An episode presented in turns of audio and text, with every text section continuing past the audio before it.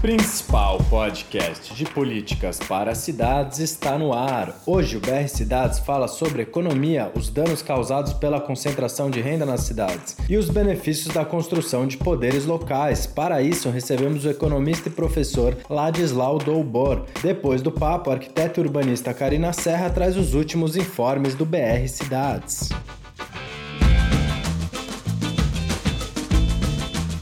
É com um bom dia, boa tarde, boa noite que chegamos à décima edição do podcast do BR Cidades. Esse novo formato visa permitir que o público acompanhe o debate urbano na hora que bem entender, seja no ônibus, bicicleta, no carro, indo ou voltando do trabalho, da faculdade, tanto faz. O BR é uma rede formada por estudiosos, profissionais e movimentos sociais que pensa a cidade no intuito de torná-las justas, democráticas e ambientalmente sustentáveis. Aqui quem fala é Vitor Santos esse podcast é um oferecimento lançamento da Valete de Copas Filmes, feita em parceria com a Rádio Madalena, onde o programa estreia sempre em uma segunda-feira e a partir de terça fica disponível em diversas plataformas de streaming e agregadores de podcasts. Agradeço também a participação do meu colega, o jornalista César Vieira, que fez o roteiro, a produção e colaborou na entrevista. Você pode acompanhar o BR Cidades pelo site brcidades.org, no Facebook e Instagram procurando por BR Cidades. E sem mais delongas, estamos aqui com o economista e professor Ladislau Doubor. Nascido na França, Ladislau e sua família vieram para o Brasil fugidos da Segunda Guerra Mundial. Nos anos 70, ele militou na organização Vanguarda Popular Revolucionária, motivo pelo qual foi preso, torturado e exilado pelas forças da ditadura militar. Tendo como primeiro destino a Argélia, no norte da África, Ladislau tem graduação na Suíça, enquanto mestrado e doutorado foram realizados na Polônia. Hoje é professor titular de economia Economia e Administração na pós-graduação da Pontifícia Universidade Católica, a PUC, de São Paulo. Além disso, é consultor da Organização das Nações Unidas e de diversos governos, instituições, empresas e tem mais de 40 livros no currículo, seja como autor ou coautor. Ladislau, em primeiro lugar, eu agradeço muito a sua participação no podcast do BR Cidades. Para começar, com todas as reformas da direita concretizadas, né, sendo a PEC do teto, as reformas trabalhistas e da Previdência, o povo brasileiro deve esperar o que agora? Crescimento econômico?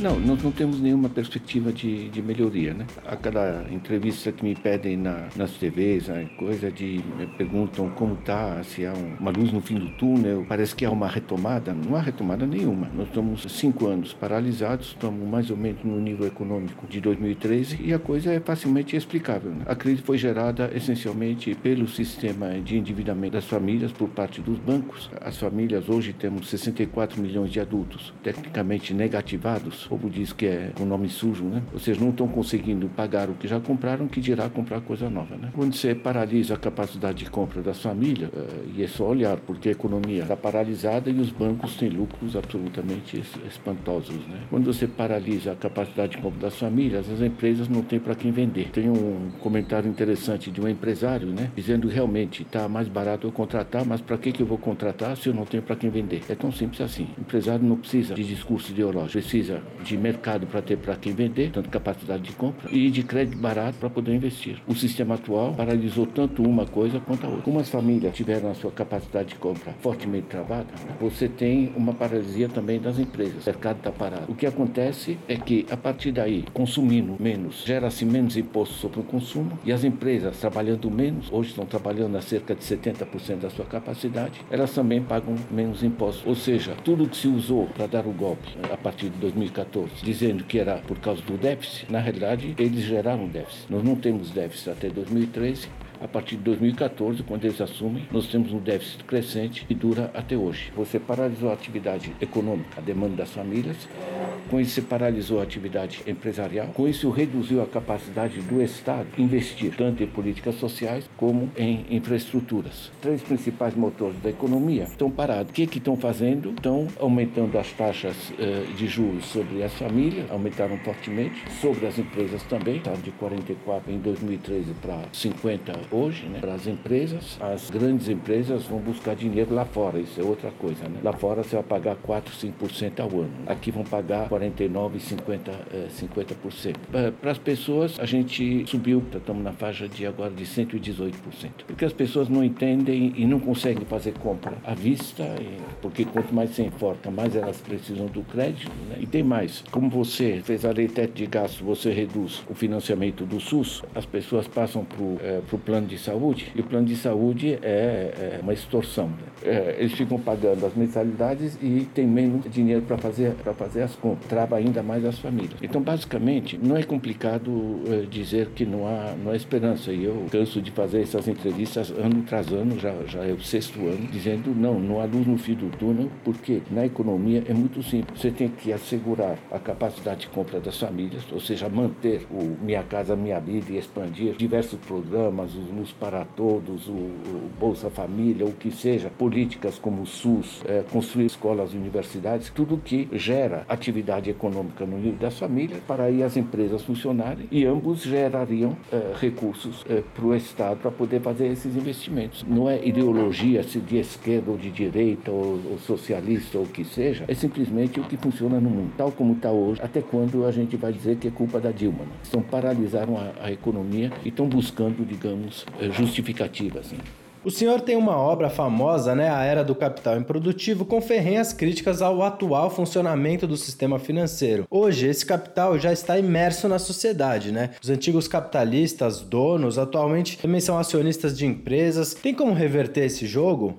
O problema é político, não é econômico. Se você pega, uso esse exemplo, uma costureira pega um empréstimo para comprar uma máquina de costura mais performante, ela vai, digamos, aumentar em 8, 10% a sua produtividade. Se ela tem que pagar 50% de juros, esquece, ela tem enforcada e vai passar o resto da vida espichando a sua dívida e pagando mais juros e na realidade passa a trabalhar para o banco. O juro não pode ser mais alto do que a produtividade que resulta do crédito. Por que, que na Europa o juro uh, para empresas está na faixa de 2% ao ano e aqui está na faixa de 50% ao ano? Coisa completamente surrealista. Isso aqui é um sistema de agiotagem, não há outro nome. Lembrando que, por exemplo, na França, se você passa de 12,3% ao ano, você está em cana. Né? Aqui 12,3% é visto como um juro baixo. Né? Tem é, esse entrave nas famílias e o entrave também porque o juro para empresas também é escorchante. O que, que fazem na Alemanha? Os alemães não colocam seu dinheiro em bancos, suas poupanças, colocam em caixas de poupança municipais, locais, públicas, é, chama Sparkasse. Toda cidadezinha tem. O dinheiro das poupanças das pessoas, esse dinheiro não é extraído e transformado em aplicações financeiras, paraísos fiscais, o diabo. Ele fica na cidade. As iniciativas da cidade, vamos rearborizar, vamos fazer eventos, vamos atrair empresas, vamos criar startups, tudo isso aqui. As poupanças das pessoas, das famílias, servem para mobilizar a economia cidade por cidade. Você não desenvolve um país. O Brasil tem 5.570 municípios. Se não, você não desenvolve as cidades, não desenvolve o município, a, a coisa no seu conjunto não funciona. Então você pode pegar o exemplo da Alemanha, o exemplo do Canadá, o exemplo da China. Né? A China tem o Bank of China para grandes infraestruturas e indústria pesada, que são estatais, bancos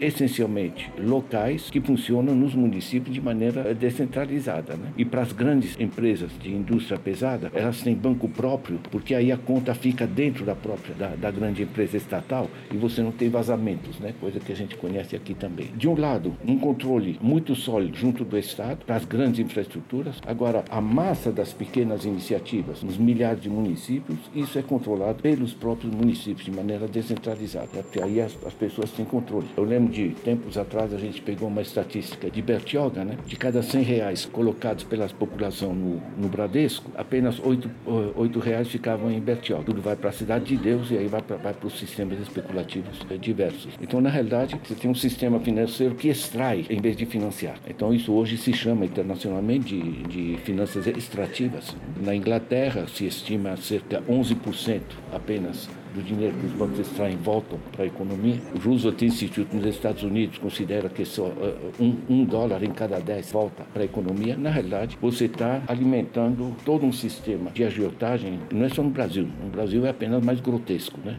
Os economistas que me visitam morrem de rir de como é que a população aceita né? esse, esse tipo de, de agiotagem. Né? Uma bandidagem radical. Eu queria lembrar que o, na Constituição de 88, o juro foi limitado a 12% ao ano uh, mais inflação, com a proposta de José Serra, uma PEC, se liquidou o limite para os bancos poderem cobrar o que querem. Hoje não tem mais, a partir de uma PEC de 1999, que vira emenda constitucional em 2003, quando o Lula herda o governo, já não tem mais controle sobre os juros. Né? O senhor comentou sobre o povo aceitar, mas há um desconhecimento né, dos mecanismos por boa parte da população. Como explicar o que é o capital improdutivo para um leigo, por exemplo? A primeira coisa é que aqui tem um desajuste educacional que é criminoso. Nunca ninguém no Brasil teve uma aula sobre como funciona o dinheiro. E o dinheiro é o principal estruturante da sociedade. Você tem essas aulas em qualquer parte do mundo. Aqui a gente ensina a dona Carlota Joaquina, Dom João VI, essas coisas importantes, mas nada sobre cartão de crédito, nada sobre os gastos, porque isso é político. Então você deixa a população desarmada. Isso é uma dimensão. A segunda dimensão é que é uma coisa realmente criminosa, que os bancos e os crediários apresentam os juros ao mês. Quando você apresenta o juro ao mês, você esconde o juro composto. Isso é criminoso porque a gente sabe perfeitamente que as pessoas, se não têm formação especializada nessa área, ninguém vai conseguir de cabeça fazer o cálculo de quanto é o juro real, porque o juro internacionalmente no mundo, e desde sempre se calcula ao ano, não ao mês, né? quanto isso representa. Né? A pessoa vai ver um juro de 6% ao ano, diz, bom, 6%, lá é 4%, 4 ou 6%, só que 6% é 100% ao ano. Juro de 6%, quando na, na Europa o máximo é em torno de 12%. Quando a nossa Constituição estava até 12%. Essa dimensão da desinformação é trágica. A outra coisa é que o grande comércio hoje está cartelizado. Todos eles cobram basicamente os mesmos juros. Vai ver juro ao mês e para ele a diferença não, não representa, ele não sente porque não sabe fazer o cálculo de, de juro composto. E, além do mais, o grosso da população, que durante a fase dos governos populares, a fase positiva da nossa economia é 2003 a 2013. O Banco Mundial chamou The Golden Decade, a década dourada da economia brasileira. Certo? Esse processo estava baseado numa demanda de massa das famílias. A população vai lá comprar geladeira, a massa da população não tem como pagar a vista. Então, o que vai dizer, e os, os vendedores são treinados nisso, você vai dizer que cabe no bolso, vai ser 69 1,99 ao mês. O cara não consegue calcular, bom, estou aqui 24 meses, 69,99, porque que, bom, vai lá, vai. Tá. Não, assina aqui, ó, o cara assina. Isso para mim é, em termos comerciais, em termos bancários, é bandidagem. É uma atividade criminosa, é uma atividade que, é, que deveria ser é, regulada, perseguida. Nenhum país no mundo que funciona com é juros de agiotagem como o Brasil hoje. Professor, o senhor faz uma crítica que hoje não se vê na mídia, que é essa dos juros. A direita costuma dizer que os juros é o custo do dinheiro. Afinal, como funciona a taxa de juros? É muito simples, né? Se você é, compara o que pagam para você quando você deposita com poupança no caixa do banco e quanto eles cobram se você precisa é, do dinheiro, você vê o tamanho da bandidagem. Quer dizer, o argumento de que é o custo do dinheiro para eles é uma falácia, como é uma falácia dizer que eles têm que é, manter juros altos porque a grande inadimplência. Inadimplência no Brasil está entre 3% e 4%. Internamente, os próprios banqueiros brincam. Eles dizem assim: pobre tem palavra, rico tem advogado. E o Brasil é bom pagador. O brasileiro se ferra, mas segue pagando. Ele acha que é dever dele, porque ele não, não sabe que a agiotagem é crime. E a cartelização interbancos é crime. Está na Constituição. Agora, o, o custo do dinheiro, eles se referem à taxa básica Selic, o que é uma bobagem, não há nenhuma relação entre a taxa Selic e o que eles cobram de juros e eles encobrem o principal, que é o seguinte, que é a alavancagem. O banco te empresta o dinheiro, mesmo sem ter esse dinheiro, ele não vai pegar no caixa e te entregar esse dinheiro. Ele te abre uma conta, passa a correr juros. Corre juros sobre isso e você vai usando devagar esse dinheiro para algumas coisas. Provavelmente, aquele a quem você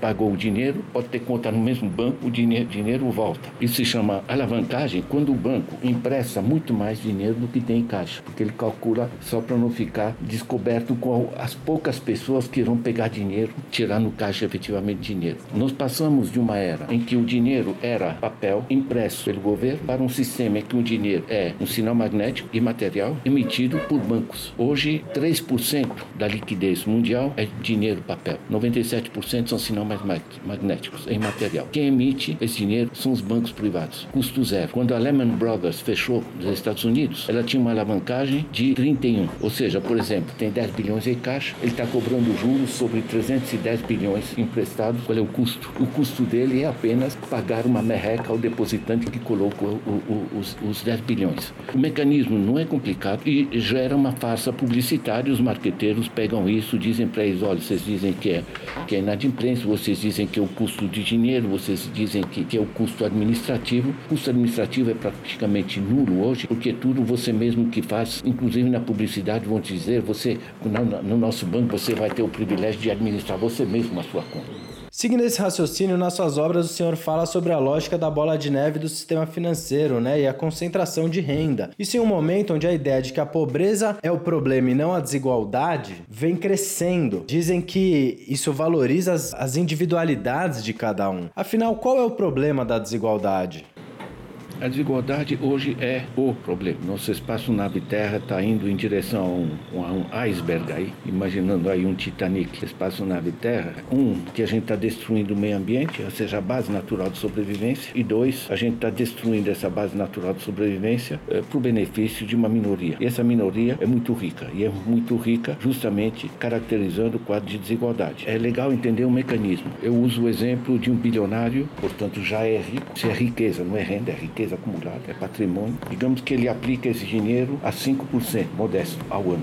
Ele está ganhando ao dia 137 mil dólares. Esses 137 mil dólares são incorporados no dia seguinte, o capital dele vai render sobre um bilhão mais os 130 mil e, e assim por diante. É o que a gente chama da bola de neve. Há uma liberdade econômica, né? Liber, livre mercado é o que a gente vive, portanto o pobre também, se quiser, pode investir seu bilhão, enfim, seus... Na realidade, a massa da população mal consegue chegar ao fim do mês e no quadro do Brasil, 64 milhões de adultos enforcados, tá? Acrescenta as crianças, você está tranquilamente aí com 40% da, uh, da população que foi reduzida a um tipo de falência pessoal. Você não tem saída nesse plano porque o pobre não tem como gerar renda adicional, processo de geração de renda adicional, que antigamente uma pessoa construía várias casas e, e alugava, né? Isso representava o seu, o seu futuro, né? Hoje, quem tem dinheiro, depois que classe média, média alta, os juízes, os governantes, etc., tem os grandes capitalistas,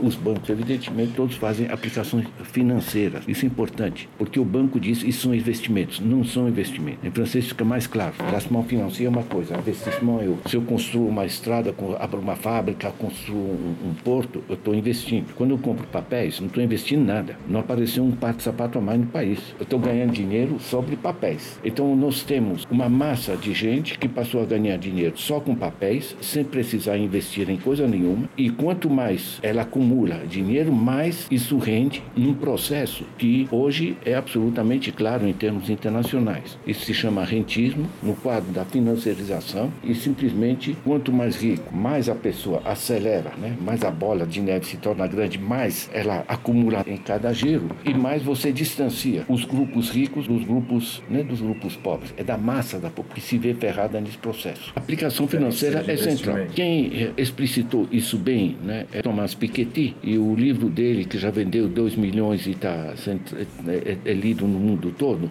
ele mostra que o PIB no mundo, produção de bens e serviços, ou seja, de coisas concretas que são úteis para as pessoas, avança 2, 2,5% ao ano. Os rendimentos financeiros, nas últimas décadas, estão entre 7 e 9% ao ano. Você vai pegar uma empresa, pensa assim, bom, temos esse, esse excedente, esse dinheiro aí, o que, que a gente faz? A gente abre mais uma empresa, compra mais máquina, o diretor financeiro vai dizer, gente, não, vamos ganhar dinheiro, vamos fazer aplicação financeira, a gente compra mais máquina. Empresa por empresa no Brasil, a partir do sistema desses bancos e a partir, em particular, com o aumento a partir de 2013, você tem uma desindustrialização, a pessoa para de produzir, porque o que está rendendo é fazer aplicação financeira. No caso nosso, isso é agravado, primeiro, é porque o dinheiro que você ganha assim, ele não tem, não paga imposto. Nós temos, a partir de é, 1995, é, aprovada como presente de Natal no 26 de dezembro de 1995, a lei que isenta lucros e dividendos distribuídos de imposto. A empresa paga aqueles 15% agora os milhões que entram no, no banqueiro, na, nas grandes famílias, etc., estão isentos de imposto. Eu pago 27,5%. A outra dimensão é que esses mesmos banqueiros têm como colocar esse dinheiro em paraísos fiscais. Hoje no Brasil, ordem de grandeza, a pesquisa de 2012, 520 bilhões de dólares em paraísos fiscais, dólares brasileiros. Tá? 520 bilhões de dólares dá 2 trilhões de reais. 2 trilhões de reais vai dar mais ou menos um terço do PIB, né? um pouco menos do um terço do PIB. Não só não paga imposto, como não, não investem. Então mudou. O capitalista que a gente conhecia era o cara que juntava o dinheiro montava uma fábrica de sapato, a gente brigava porque está explorando o trabalhador, mas comprou máquinas, está produzindo sapato, os moleques vão poder usar o sapato, está pagando imposto, ou seja, você tinha um sistema que funcionava. Eles desestruturaram o sistema através da financiarização. E qual é o peso da contribuição do trabalhador para esse rentismo financeiro? Afinal, existem muitos papéis públicos nesse sistema. Em parte são papéis públicos, mas são, há muitos papéis. Então, dependendo dos papéis, por exemplo, se ele aplicou no Tesouro Direto, ele aplicou esse dinheiro no Tesouro Direto, o banco, o banco vai pegar e repassar para ele o, o dinheiro sobre os títulos da dívida pública que foram comprados, de onde o governo tira o dinheiro para pagar para ele, tira dos impostos. Quem pagou os impostos é o próprio. Então, você tem uma circularidade. Em outros papéis, você vai ter um diferencial muito grande para o banco, não é só a taxa de administração da aplicação financeira, né? É porque você faz a aplicação, o banco vai te pagar aquela merreca, descontar as taxas administrativas, né? Mas na realidade o banco ele tem muito mais capacidade de pegar esse dinheiro e, e aplicar de maneira muito mais produtiva. Você vai ter essa dimensão que é a exploração através do tesouro direto, certo? O grosso da exploração é, vai se dar através dos juros que ele paga. E aí isso é isso é muito mais importante, né? Por que que muita gente está entrando em outra dinâmica, está saindo fora dos bancos? Eu, por exemplo, coloco minha poupança no banco, me paga uma merreca. Se meu irmão de repente precisa de dinheiro, vai no mesmo banco, pede um empréstimo para esse banco, vai pagar sempre 18%. Sabe o que eu faço? Eu ligo para o meu irmão e digo, sabe o que? Vou tirar esse dinheiro do banco, que me paga uma merreca mesmo, eu passo para você. O que, que a gente está fazendo? O que o banco comeria, a gente está repartindo entre nós. Então você pega os 120 bancos comunitários de desenvolvimento que já tem no Brasil. Pega um banco Palmas, lá no Ceará. As poupanças, eles mantêm localmente, emitem a própria moeda, é legal, é conversível para o, o real. Então, simplesmente, eles emprestam o dinheiro uns para os outros, é uma pequena taxa, porque tem que ter alguém ali com computador para administrar aquilo, para fazer a contabilidade.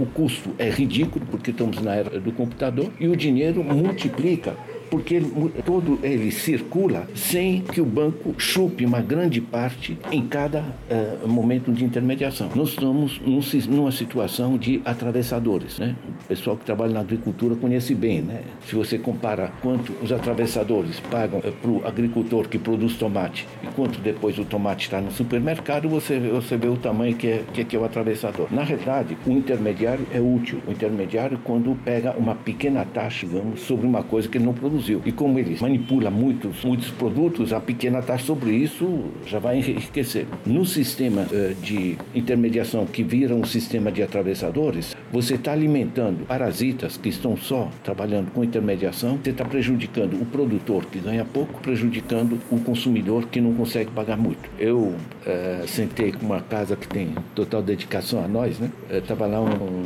um fogãozinho a 420 reais, né? e a, a vista e a prazo 840. Eu fiz, eu fiz um pequeno cálculo, que, uh, vendo com o velhinho alegre vendedor, né?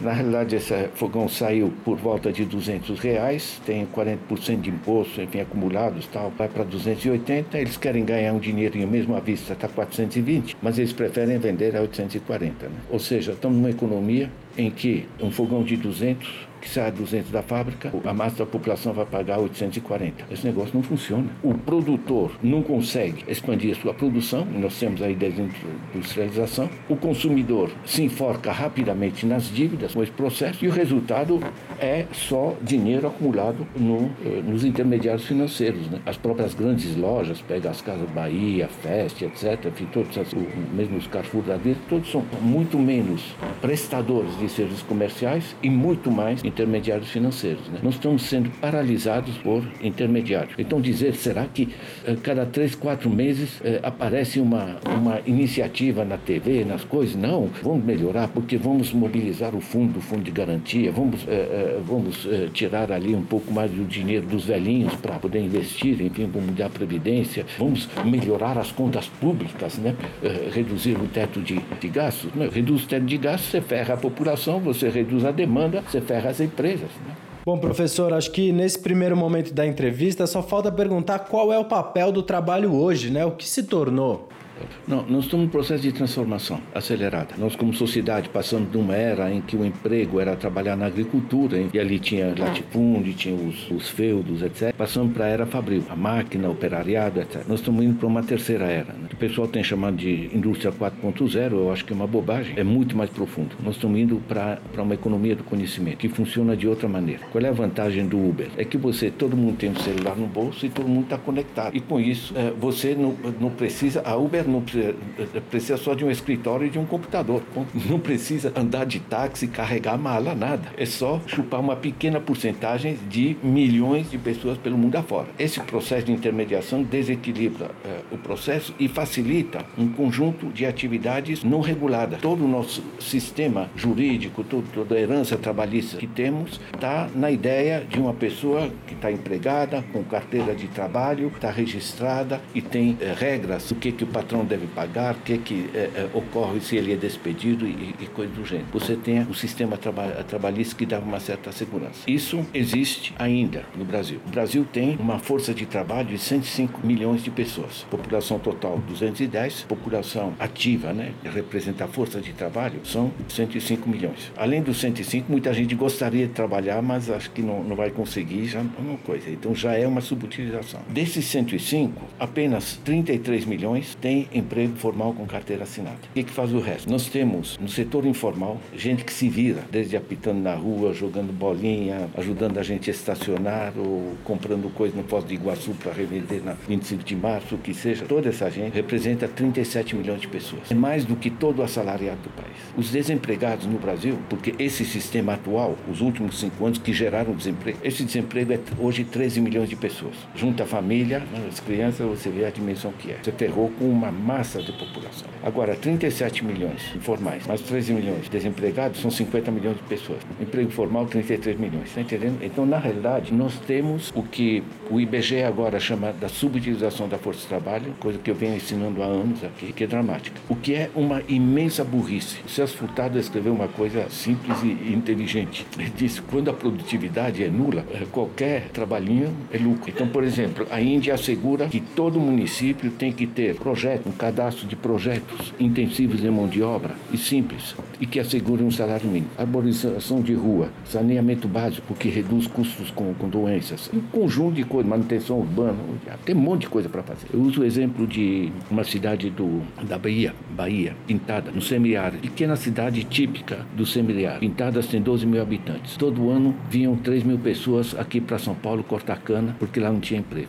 Né? Eu pergunto por que, que, que não tem emprego? Não, porque é muito pobre. E por que, que é pobre? Porque não tem infraestrutura, não, como um monte de coisa para fazer, ela é pobre. Né? Então o pessoal vai cortar cana em São Paulo. Eles fizeram uma coisa muito simples, como quando elegeram uma boa prefeita, né, fora do sistema político tradicional. O pessoal do Antônio Carlos Magalhães mandou fechar a única agência bancária local para ferrar. Nós estamos no Brasil, tem que mostrar quem manda. Né? Não se assustaram, fizeram uma cooperativa de crédito. Constataram que o dinheiro parou de sair. Fizeram um acordo com a Universidade Federal da Bahia para apoio técnico, que veio gratuito, porque é público, para uso do solo do semiárido e passaram a recuperar o solo do semiárido. Em vez de vir para São Paulo, o pessoal passou a trabalhar naquela terra. Mudaram o sistema escolar, passaram a ensinar as tecnologias do semiárido nas escolas, o que melhora a produtividade e pode crer que menos gente foge da escola porque quando está se estudando uma coisa que interessa ao futuro deles.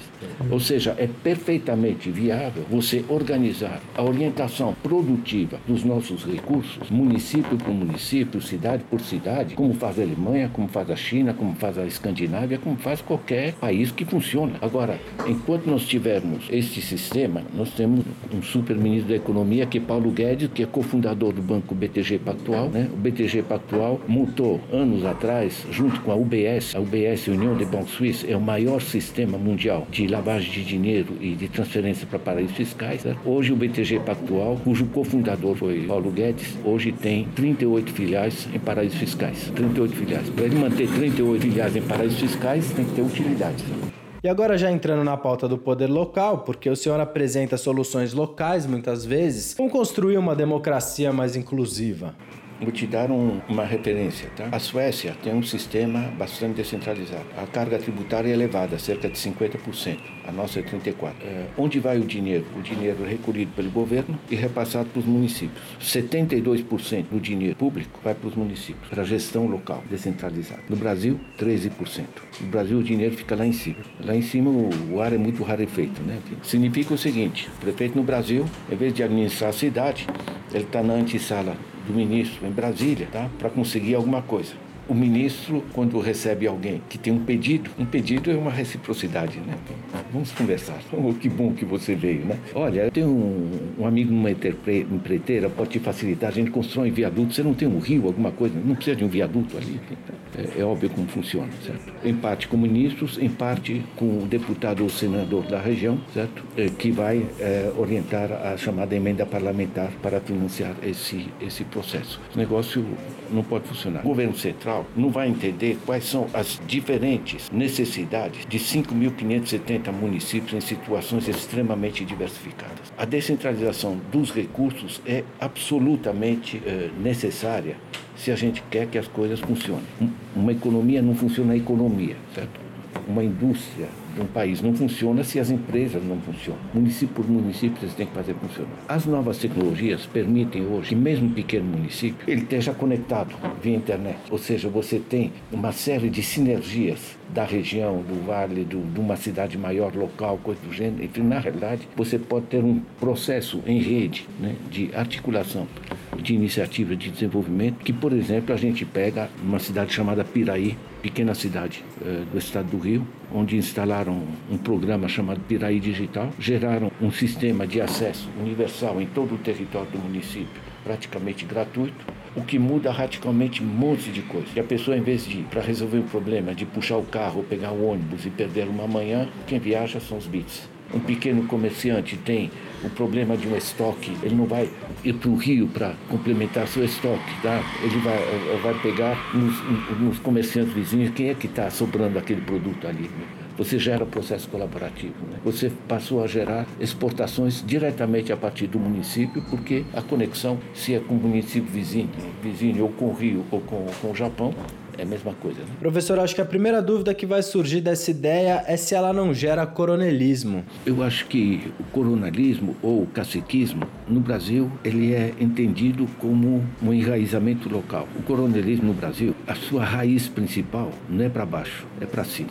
Pertence ao sistema. Então, a preocupação básica que você coloca é real. Tá? Você descentralizar recursos vão para a mão de quem? Então, você tem que democratizar também o processo decisório local. Quando nós fizemos pesquisa sobre os municípios, né? A gente rodou eh, o Brasil, trabalhamos um ano e meio. O resultado foi um documento que é legal vocês pegarem, chama Política Nacional de Apoio ao Desenvolvimento Local está no meu blog, e a gente trabalhou, entre outros, que a gente chama as, o marco institucional do município. Não adianta esperar só de uma Câmara de Vereadores, porque são relações para cima, essencialmente, partidos, coisas do gênero. Agora pegue o exemplo do que foi feito no Grande ABC. Fizeram um conceito de desenvolvimento do Grande ABC com os sindicatos, grandes empresas, municípios, enfim, tanto a Câmara como o Executivo, enfim, um conselho representativo das diversas forças e interesses. E aí, claro que briga, puxa daqui, puxa dali, mas afloram as prioridades do município. Você gerou um sistema, um processo decisório que corresponde aos recursos que chegam. De certa maneira, você permite que o que se chama democracia, na sua dimensão política, também passe a ter a dimensão econômica. Quando você junta democracia econômica e democracia política, você passa a ter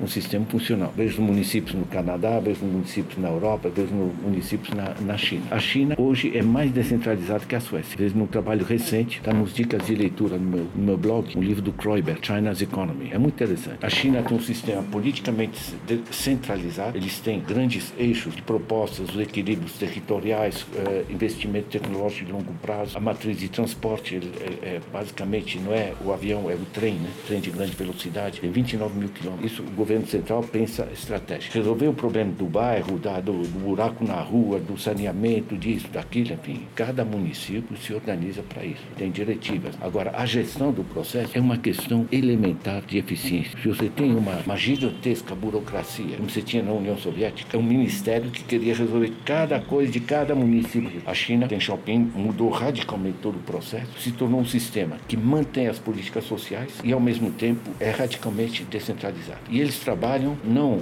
com o bate-boca que temos, a direita que quer é, privatizar, a esquerda que quer estatizar, eles trabalham com um sistema de economia mista, que eles dizem que é a articulação de diversos subsistemas de propriedade. Textual está no plano deles. Ou seja, grandes infraestruturas o Estado tem que organizar a indústria pesada, siderurgia, metalurgia, produtos de construção, né? Enfim, essa coisa é do Estado. Tem um sistema de controle particular que é para os grandes empreendimentos internacionais que se instalam na China. Tem outras regras do jogo. Tem que ter participação forte chinesa, tem que ter enfim, um conjunto, tem que ter transferência de tecnologia, enfim, o um conjunto desses, desse processo. Né? E depois tem a pequena e média empresa, é mecanismo de mercado, deixa brigar, o cara que inventou uma camiseta tal, deixa fazer, permite a iniciativa. Então você tem subsistemas né, articulados. Né? Então é uma economia mista que faz conviver de maneira inteligente o sistema político, o sistema econômico e as organizações da sociedade civil, tá?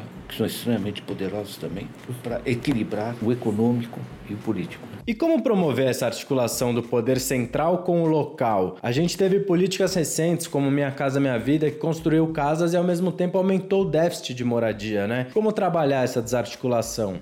Olha, é, é, desarticulado pelo seguinte: na fase 2003 a 2013, chamada década dourada, governo popular, você teve muito dinheiro transferido para a base da população. Isso passou a funcionar de maneira muito dinâmica, sem déficit, o desemprego caiu de 12 para 4,8%, enfim. Quando se retomou através da exploração via taxas de juros, em particular, endividamento do Estado, endividamento das famílias, endividamento das empresas, você travou a economia, você retomou a desigualdade, que as famílias conseguiam, de repente estava sendo tirada, elas estavam é, é, endividadas. Quando você mantém a desigualdade, você, quando você retoma a desigualdade, certo? você prejudica o conjunto dos programas sociais. Por exemplo, aqui em São Paulo, no Jabaquara, você teve, é, anos atrás, um programa de melhoria de um conjunto de residências relativamente pobres, para melhorar a situação daquela população. O que, que aconteceu? Os preços dos aluguéis explodiram, as famílias tiveram que ir embora, foram substituídos por classe média. Tem mais, você não tem democracia local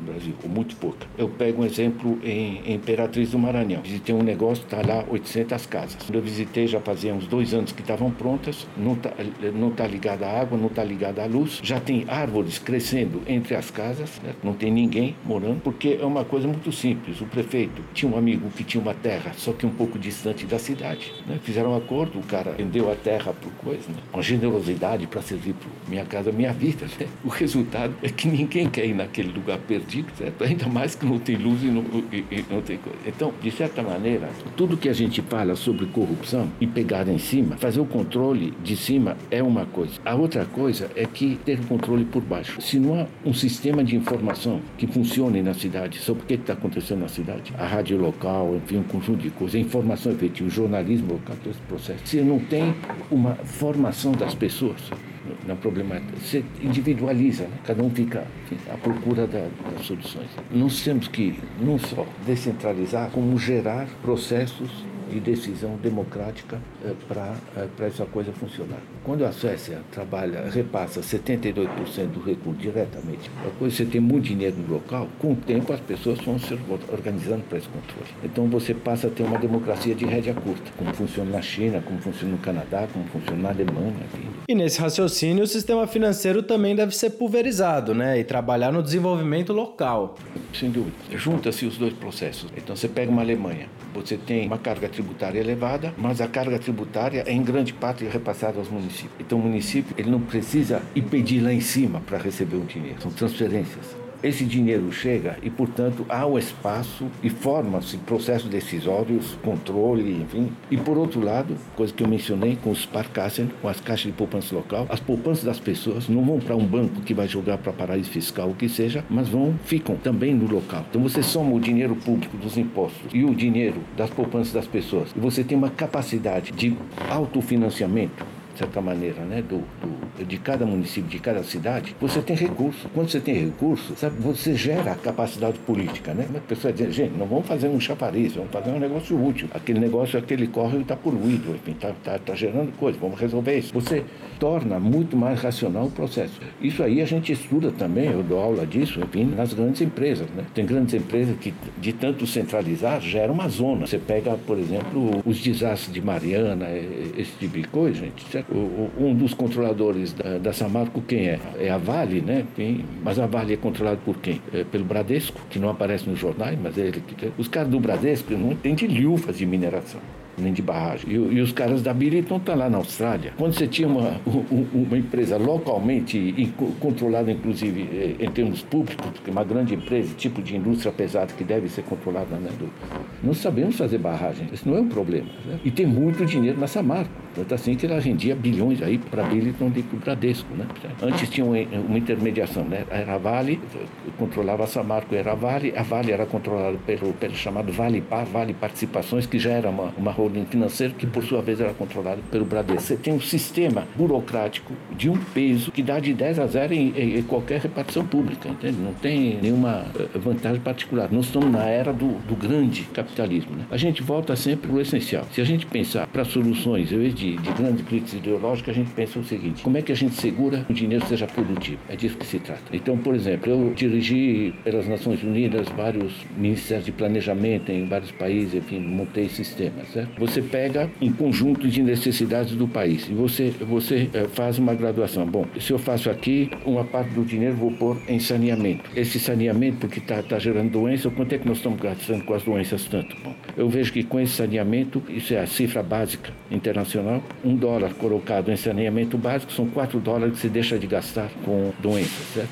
Então, na realidade, está liberando três dólares. Então, eu digo, não, então eu vou priorizar esse projeto porque ele tem efeitos multiplicadores. Depois eu tenho o quê? Não, eu tenho uma, uma região que está encravada por péssimas estradas, mas que é produtora agrícola. Caramba, eu, eu melhorar aquela estrada, certo? Eu, eu gero efeito multiplicador. Então, a lógica é essa. Agora, a gente sabe o que fazer. Nós temos dinheiro, temos as tecnologias. O problema está na governança, no processo decisório. Como é que a gente permite nesse país certo?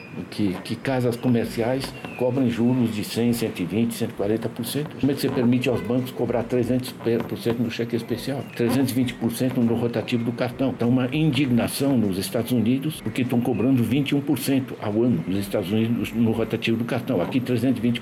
Quer dizer, nosso problema não é saber o que fazer. Nosso problema é de criar uma estrutura política que permita que as coisas funcionem. Né? E para mim não é privatizar. Onde funciona, se equilibra a capacidade do Estado, que tem que estar muito presente, em particular em saúde, educação, cultura, segurança, todas essas coisas, não funciona no privado. Você tem que ter o Estado, você tem que ter sim empresas privadas, produzir bicicleta, carro, camiseta, o que seja, tudo bem, com controles para impactos ambientais e coisas do gênero. E você tem que ter fortes organizações da sociedade civil, porque se a sociedade civil não está organizada, individualmente a gente não apita nada. A gente vai dormir com raiva, né? mas não apita nada. Certo? Então você tem que ter organizações, sociedade organizada. É, entre outras iniciativas, só que elas ainda estão esvaziadas. Como articular a sociedade civil quanto a uma ideologia mercadológica, até de alguns candidatos falando sobre o fim do Estado como utopia, né? Isso aí é eleitoreiro, né? No, as grandes empresas de marketing político trabalham com, com todos esses partidos ou pseudo-partidos, né? Eles sabem que o que funciona não é uh, um programa inteligente, é como mobilizar a raiva das pessoas. É assim que se elegeu Trump, o Brexit, é assim que se escolheu o Duterte nas Filipinas, o, o Erdogan na Turquia, enfim, é no mundo você dá um, um, um inimigo para as pessoas, né? Dá para canalizar a sua, as suas frustrações e quanto mais você frustra ele, mais ele vai se agarrar nesse processo processo. Né? Nós temos que ter uma política uh, de informação. Se você pegar esse documento que eu mencionei, Política Nacional de Apoio ao Desenvolvimento Local, a gente pegou os municípios funcionarem no Brasil, e se os municípios não funcionam no Brasil, não funcionam. Nós pegamos oito eixos. Tem que assegurar a dimensão financeira, que nem sempre é falta de dinheiro. Nós temos que assegurar o acesso às tecnologias, e há muito tecnologia simples, e em particular assegurar a inserção no banda larga internet gratuito, porque o custo é praticamente nulo, né? A bandidade que o que, que cobram nos segurados da gente. Né? Outra dimensão. É, nós temos que é, é, criar instituições participativas nos municípios, tipo Conselho Local de Desenvolvimento, como foi feito em Santa Catarina. Né? Eu participei desse processo. Né? Dividiu Santa Catarina em 31, 31 regiões, né?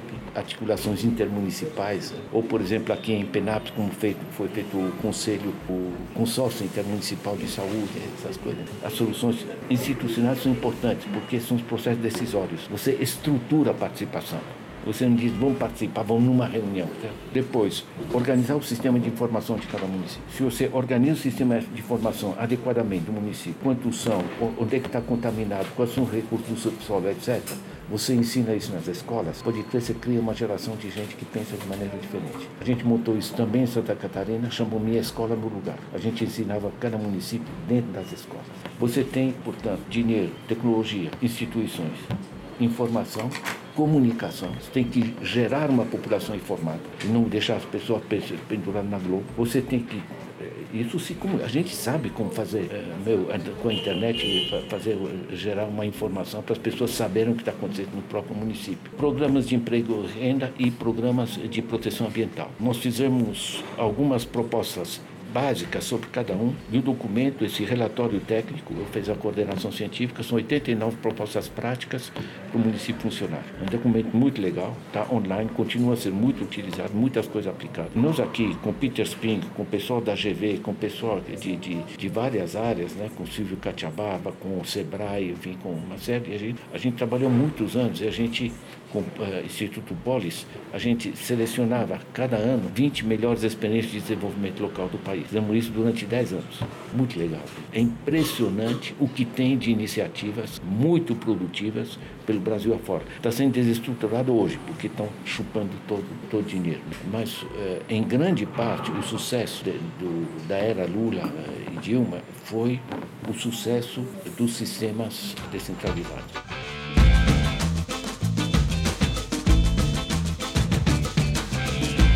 Agradecemos demais essa aula e a participação do professor e economista Ladislau Doubor. Agora estamos com Karina Serra para passar alguns informes sobre as últimas atividades do BR Cidades. Diga lá, Karina. Oi, Vitor. Eu vou iniciar agora né, os meus repasses das atividades com um congresso muito importante que vai acontecer em Porto Alegre, que é o 21º Congresso Brasileiro de Arquitetos. Ele é também um evento preparatório do UIA 2020, que vai acontecer no Rio, e é uma realização do Instituto de Arquitetos do Brasil, IAB, e também uma co-realização do CAL Rio Grande do Sul e o CAL BR. Esse evento ele vai acontecer do dia 9 até o dia 12, no sábado. E na fala, na conferência de abertura, que vai acontecer às 9 horas, a nossa coordenadora nacional do projeto BR Cidades, a Hermínia Maricato, ela vai estar ministrando essa mesa e vai acontecer no auditório Araújo Viana. Então é uma oportunidade né, de diálogo do BR Cidades com os arquitetos e também com as entidades que estão apoiando e realizando esse esse congresso, que é tão importante para a gente discutir as cidades urbanas com todos eles. Esse evento acontece em Porto Alegre, inclusive no dia 10 estamos nos preparando para fazer uma reunião com o núcleo do Rio Grande do Sul lá e também com os participantes de outros núcleos do, do, de vários estados do Brasil que vão comparecer nesse congresso, nesse evento. É uma reunião aberta, vai ser no IAB às 16 horas, vocês podem acompanhar pelas redes que a gente vai soltar as informações. Ainda ainda no Sul, vai acontecer uma reunião do Núcleo Paraná no dia 8. E uma pauta muito bacana que eles vão discutir, que é a agenda dos seminários do Núcleo Curitiba. Vai ser intitulada Curitiba Lado B. Esses seminários serão realizados mensalmente, ou quase, a partir de novembro deste ano até agosto do ano que vem, com o intuito de produzir, né, no evento final, um documento propositivo a ser encaminhado aos candidatos nas eleições municipais. Agora, passando para o Núcleo Espírito Santo, no dia 10 eles também vão se reunir e vão discutir também uma atividade de fechamento da campanha, né, pela função social da propriedade, que está fazendo muito sucesso, está sendo bem impulsionada não só pelo núcleo, mas pelos outros núcleos do BR, já que é algo extremamente importante na nossa agenda. Agora, para o Nordeste, nosso querido Nordestão, vai acontecer o segundo encontrão por um Recife arretado em Recife a partir das 9 horas. Esse evento vai acontecer no sábado e ele é organizado justamente pela entidade, nessa organização denominada Recife Arretado, que é um grande parceiro nosso que constitui nosso núcleo de Recife e vai acontecer no Sindicato dos Trabalhadores em Empresas de Informática, Processamento de Dados e Tecnologia da Informação de Pernambuco. Fica na rua Bispo Cardoso Aires, 111, Boa Vista, Recife. Estão todas e todos convidados, então chama os amigos, espalha. Quanto mais gente participar, mais arretada a cidade fica. Então é isso, Vitor. Por hoje eu fico com essas novidades e o pessoal pode ir acompanhando esses eventos, esses encontros no nosso site, nas nossas redes. E até o próximo podcast. Tá certo, então. Muito obrigado pela participação, Karina Serra. Chegamos ao fim dessa edição. Agradecemos também ao jornalista César Vieira, meu colega, que fez a produção e o roteiro do papo. E é claro, o economista Ladislau Dalbor, que deu uma aula nessa décima edição do podcast do BR Cidades. Lembrando que o programa é quinzenal e vai ao ar sempre em uma segunda-feira nos nossos parceiros da Rádio Madalena e depois fica disponível em diversas plataformas de streaming e agregadores de podcasts. Agradecemos principalmente aos ouvintes que acompanharam o programa até o final. Quem chegou agora pode conferir os outros nove programas sobre diversos assuntos envolvendo o debate urbano nacional. Mandem seus comentários, compartilhem o conteúdo que a gente agradece. Aqui quem fala é Vitor Santos e esse podcast é um oferecimento da Valete de Copas Filmes, feito em parceria com a Rádio Madalena. Acompanhe o BR Cidades pelo site brcidades.org e nas redes sociais procurando por BR Cidades. Mais uma vez eu agradeço e até a próxima.